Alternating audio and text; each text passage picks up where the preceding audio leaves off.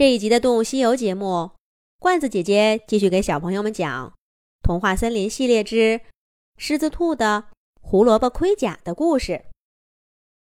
小飞鼠告诉狮子兔，它的胡萝卜盔甲有魔法，可以源源不断的产生食物。狮子兔信以为真，躲在盔甲里面不肯出来。小飞鼠只好每天辛苦找吃的，定时给狮子兔投喂，还要小心翼翼的，不让狮子兔知道真相。小伙伴们听了小飞鼠的话，都哭笑不得。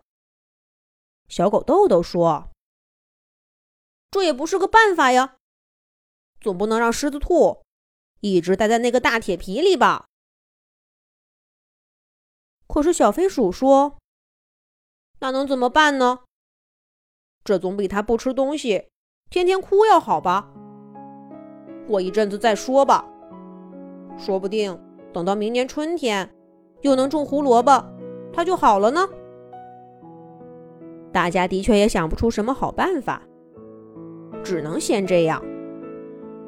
可是光靠小飞鼠一个人找食物，实在是太累了。小伙伴们。开始轮流给狮子兔投喂。今天是小猴子米花的水蜜桃，明天是三只兄弟的榛子仁儿，后天是大象伯伯的香蕉。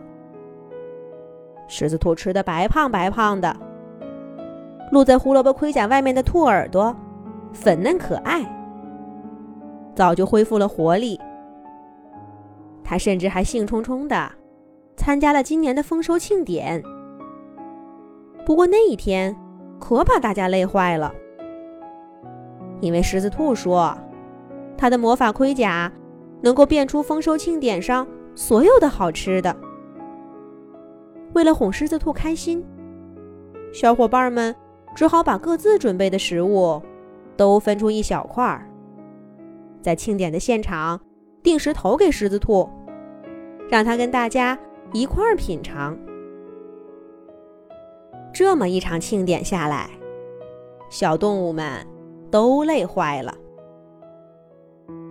还是赶快把真相告诉狮子兔吧！再这么搞一次，我们就累垮了。大家纷纷说道。可是说归说，整整一个冬天，小伙伴们还是冒着风雪。轮流去看望狮子兔，给他提供营养丰富的食物，帮他在冰冷的屋子里点起火炉，并且都保守着关于胡萝卜盔甲的秘密。直到春天到来，新一年的播种开始了，童话森林变得忙碌起来，小伙伴们。从早忙到晚，杨小妹还抽时间帮狮子兔给胡萝卜园播了种。要再像冬天那样照顾狮子兔，大家有点力不从心了。我看，咱们还是把真相告诉狮子兔吧。现在春暖花开，它也该打起精神，跟我们一块儿迎接新一年的生活了。杨小妹提议道：“小伙伴们纷纷表示赞同。”大家赶到狮子兔家门口，才想起来，这并不是每天送食物的时间。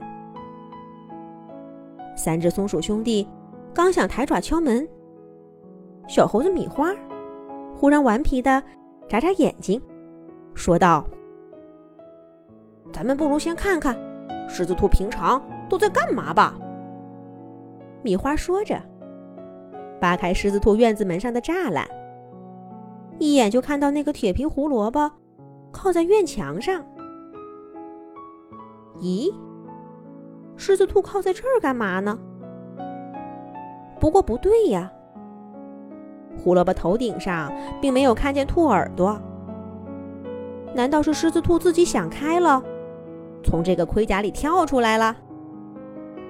可真是太好了！